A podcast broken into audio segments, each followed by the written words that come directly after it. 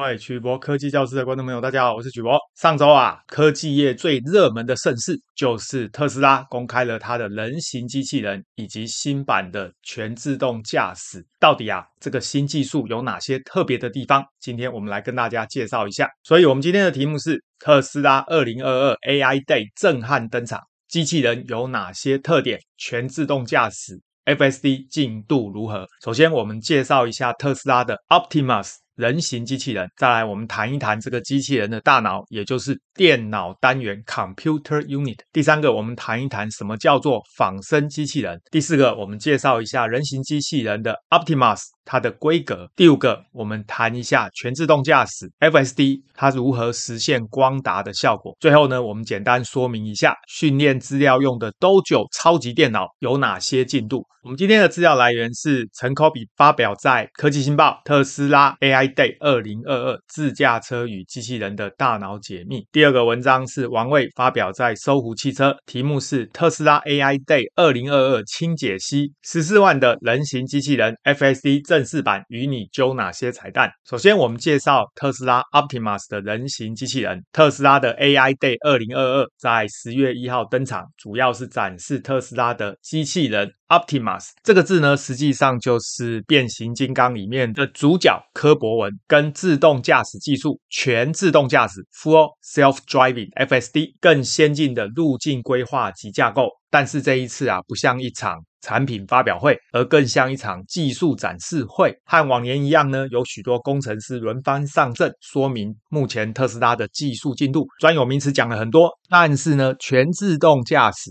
FSD 到底何时能够真的达成驾驶人手不必放在方向盘上的全自动驾驶呢？这一场会议还是没有给任何肯定的答案。首先，我们来看特斯拉的人形机器人 Tesla Bot，基本上外观很像人类。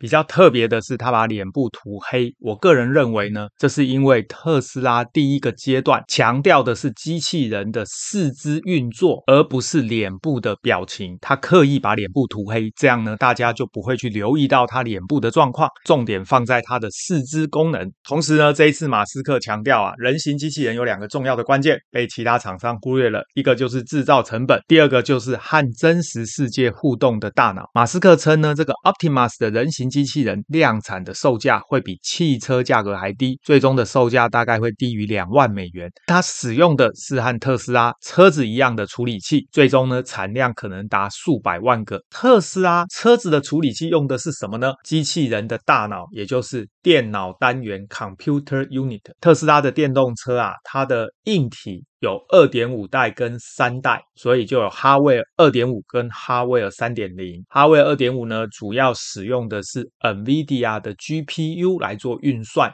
四千六百八十一个元件在这一块板子上，而哈维尔三点零呢，则改用特斯拉自己设计的。晶片总共有四千七百四十六个元件在这一个板子上。我们来看一下这个机器人它的处理器，它里面主要用的是微处理器，总共有三个四核心的 ARM Cortex A72，工作频率是二点二 GHz。另外呢，有一个图形处理器 GPU，它用的是 ARM 的 Mali G71 MP12，一 GHz，六百个 Gigaflops per second，也就是每秒有六百个 Giga 的浮点。运算计算能力。第三个是神经处理单元 NPU（Neural Processing Unit），是由特斯拉自行设计，工作频率两 Giga 赫兹综合运算力大概是七十三点七二个 Teraflops per second，也就是每秒七十三点七二兆次的浮点运算。这个图就是特斯拉自行设计的处理器，使用的是金属封装。把金属外壳打开之后呢，它内部是使用覆晶封装。旁边绿色的这个就是导线载板，而这个晶片呢，放大之后，里面呢，主要有三个 Cortex A72 的处理器。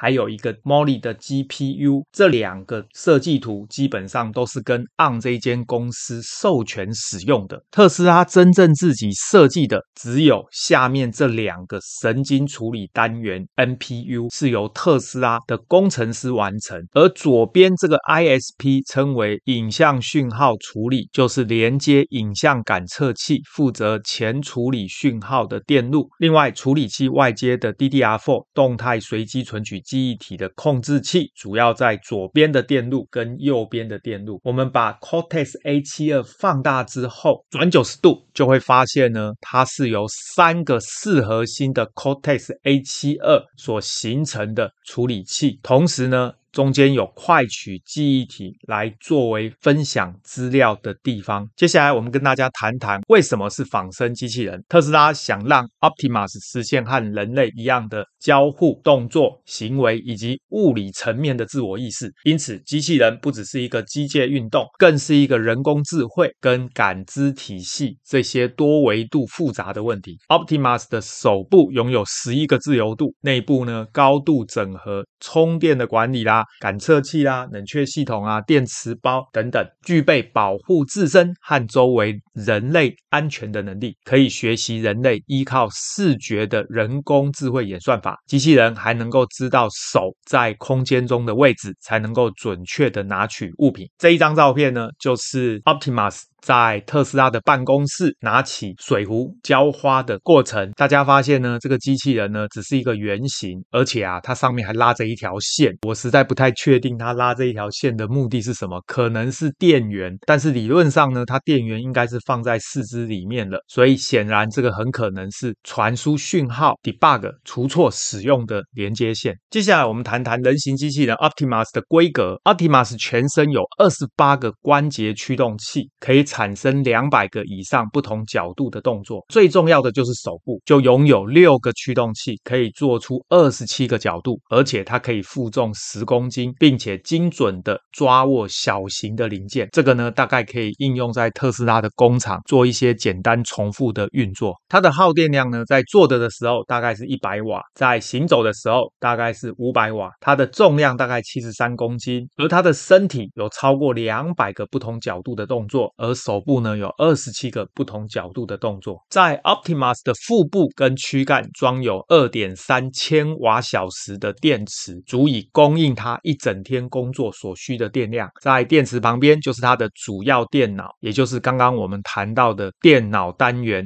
Computer Unit，使用和特斯拉的车子相同的一块整合电路板，负责所有的运算。因此，特斯拉可以将线路散热系统全部整合到它的躯干上。所以下面这个。这图就显示了，在它的腹部还有四肢，基本上安装了二点三千瓦小时的电池。此外呢，Optimus 感知世界的方式跟人类一样。靠的都是眼睛，也就是视觉，采用跟特斯拉车辆相同的导航系统，具备有 WiFi 跟 4G LTE 的连线能力，可以及时的侦测环境中物体的动向，让它前往目标，而且不会撞上周边的物品或者同事人员。下面这个图呢，就是特斯拉展示他们的人形机器人浇花的时候，它的眼睛，也就是影像感测器所看到的影像。同时呢，不同的物体用不同的颜色来划分，环境感知是使用占用网络 （occupancy network） 的方式来进行。它是一种基于学习函数空间的三维重建表示方法。影像感测器侦测到的图像在占用网络中被处理为一个一个立方体的染色方块。白色的方块表示静止的物体，包含大小、高度、占用体积这一些信息。绿色的方块则表示移动的物体，需要对每一个绿色的染色方块做行为的预测，所以大家看到人形机器人，它所看到的世界会是上面这样的影像，但是呢，它会把它转换成下面的 3D 占用网络，在这里面呢，看到的都是立体的方块，白色的部分就是固定的物体，而绿色的部分呢，则是移动的物体。譬如说，他的同事在这边走动，他就会看到。再来，我们谈谈人形机器人 Optimus 的应用。关于 Optimus 的应用，特斯拉的说法是，危险、重复、繁琐的任务，短期内大概会率先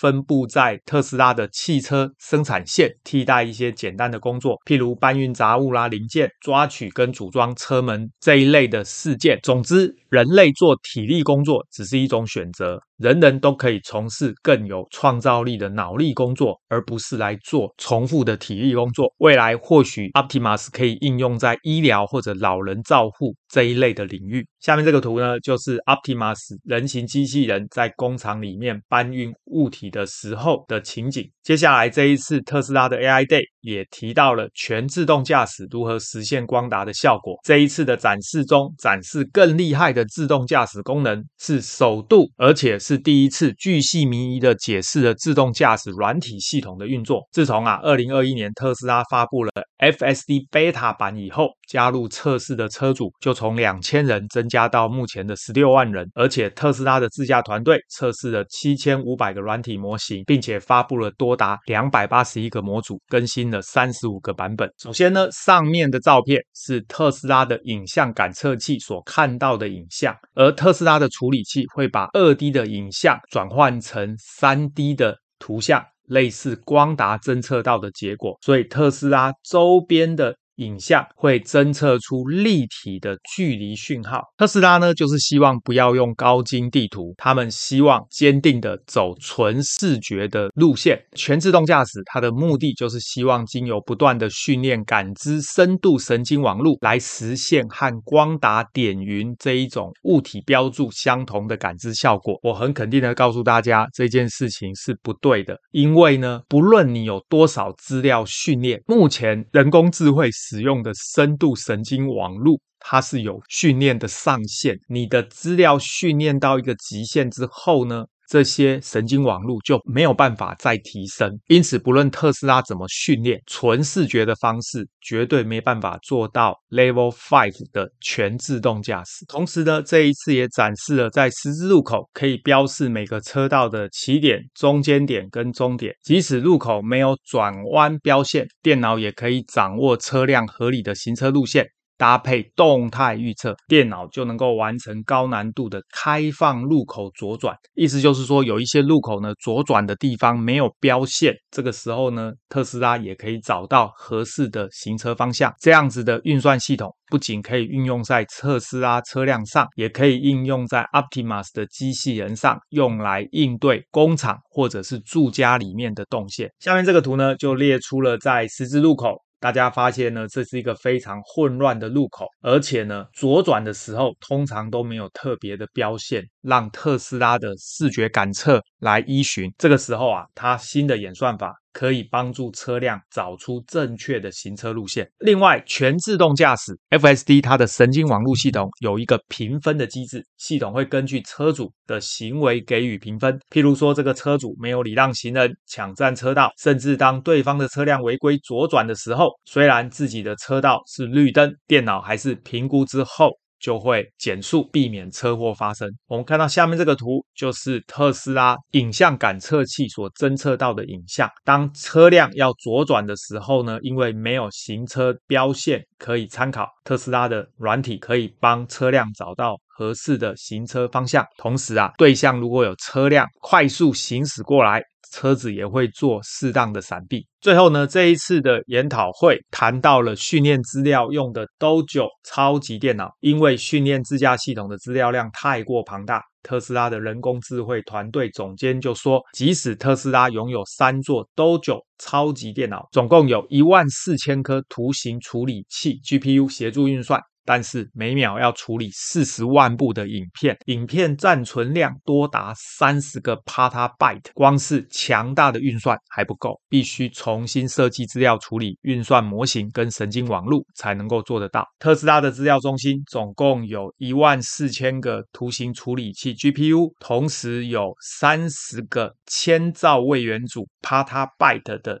影像资料在快取记忆体里面处理，所以自动驾驶拍摄的每个影像都有非常多不同的画面，需要十四亿个画面才能训练一个神经网络，而且需要耗费十万个图形处理器小时的工时。Dojo 的超级电脑通常需要几个月的工作，减少到一周。Dojo 呢是由特斯拉自行开发的 D1 晶片集合而成，二十五个 D1 晶片就会集合成一个计算模组。D1 晶片。号称拥有五百亿个电晶体，超越 AMD 拥有三百九十五亿个电晶体的 Epic Romi 略少于 NVIDIA GA 一百安培，有五百四十亿个电晶体的记录。这个图就是特斯拉的第一万晶片，使用七纳米的制程，有五百亿个电晶体，最快呢可以运行三百六十二 teraflops per second。也就是每秒可以计算三百六十二兆个浮点运算，晶片上的传输频宽可以达到十个 terabyte per second，而晶片外的传输频宽可以达到四个 terabyte per second。特斯拉 Dojo 的一个计算模组。相当于六个通用图形处理器，也就是 GPGPU 的性能，而且它的成本啊低于一个图形处理器。在能耗比上，特斯拉自己研发的 D1 晶片，号称比对外采购的 NVIDIA A100 晶片呢，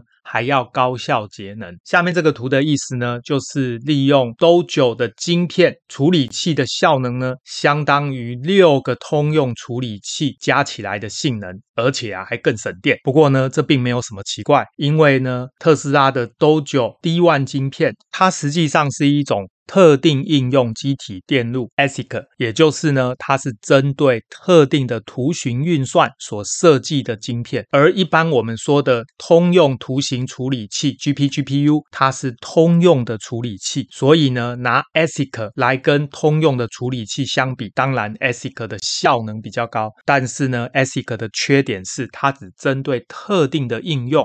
效能比较高，在这个例子里面呢，特定的应用应该指的就是特斯拉的自动驾驶技术，也就是图形辨识的神经网络训练。如果是一般的人工智慧运算，D1 晶片或许就没办法执行，必须使用。通用图形处理器 GPGPU 才可以，而十个 Dojo 的机柜就组成了特斯拉自建的超级计算基本模组单元，称为 XR-Pod。每个 XR-Pod 集合一百二十个训练模组，包含三千个 D1 晶片，超过一百万个训练的节点。这个是人工智慧的神经网络，算力突破百万兆 XR 的计算力，每秒呢可以进行一点一百。百万兆次的浮点运算，速度非常的快，并且拥有一点三 terabyte 的高速静态随机存取记忆体 SRAM，以及十三个 terabyte 的高频宽动态随机存取记忆体 DRAM。特斯拉的计划是在二零二三年之前，在美国加州要建造一台。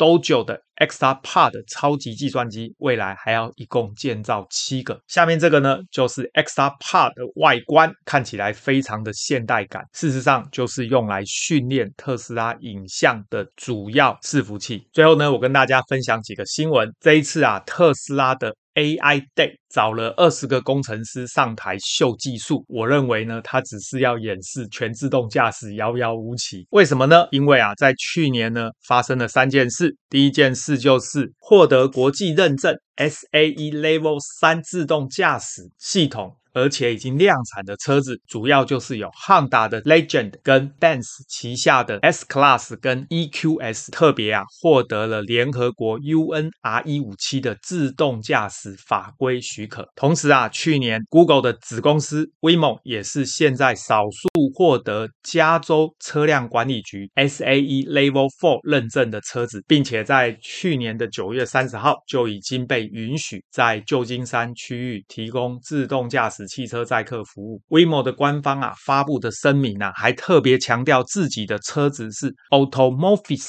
driving，而不是 self driving。Google 这间公司啊，比特斯拉要实在多了。特斯拉呢，不停地强调自己的自动驾驶称为全自动驾驶 （full self driving），但是啊，美国国家运输安全会 （NTSB）。担心民众会被马斯克的行销言语误导，而低估自动驾驶系统没有成熟的危险性。特别啊，发表声明说，特斯拉最多只能算是 Level Two 的辅助驾驶系统而已。最后，我们简单做一个结论：这一次特斯拉的 AI Day 展示了他们的人形机器人，果然啊，跟我预测的一样，并没有太。特别的表现，比起其他做人形机器人的公司呢，特斯拉主要强调的还是它的价格比较便宜。另外啊，他们的自驾系统这一次找了非常多的工程师。到台上，甚至啊把一些自驾系统开发的软体细节公布出来。但是使用纯视觉的自动驾驶，基本上是不可能达到 Level Five 的全自动驾驶。因此，特斯拉一直不敢向监管单位申请认证，就是因为他们心里也清楚。过不了这个认证，而刚才我们介绍汉达跟宾士都已经跟监管单位申请 Level 三的自动驾驶，而 Google 的 Waymo 呢，也已经获得加州车辆管理局 Level Four 的自动驾驶申请执照。特斯拉到底还能够撑多久？每年呢都宣布说它要做到全自动驾驶，但是就是没有胆量跟监管机关来申请认证。因此啊，特斯拉在自动驾驶技术上靠纯视觉的方式，是不是还能够持续的想要领先其他公司的自动驾驶系统呢？这个就是我们啊未来要观察特斯拉这一间公司是不是能够持续领先最重要的指标。我们今天的节目到这边，大家对于特斯拉的自动驾驶以及人形机器人。Optimus 有任何问题，欢迎大家发表在影片的下方，我们再来讨论。谢谢大家，晚安，拜拜。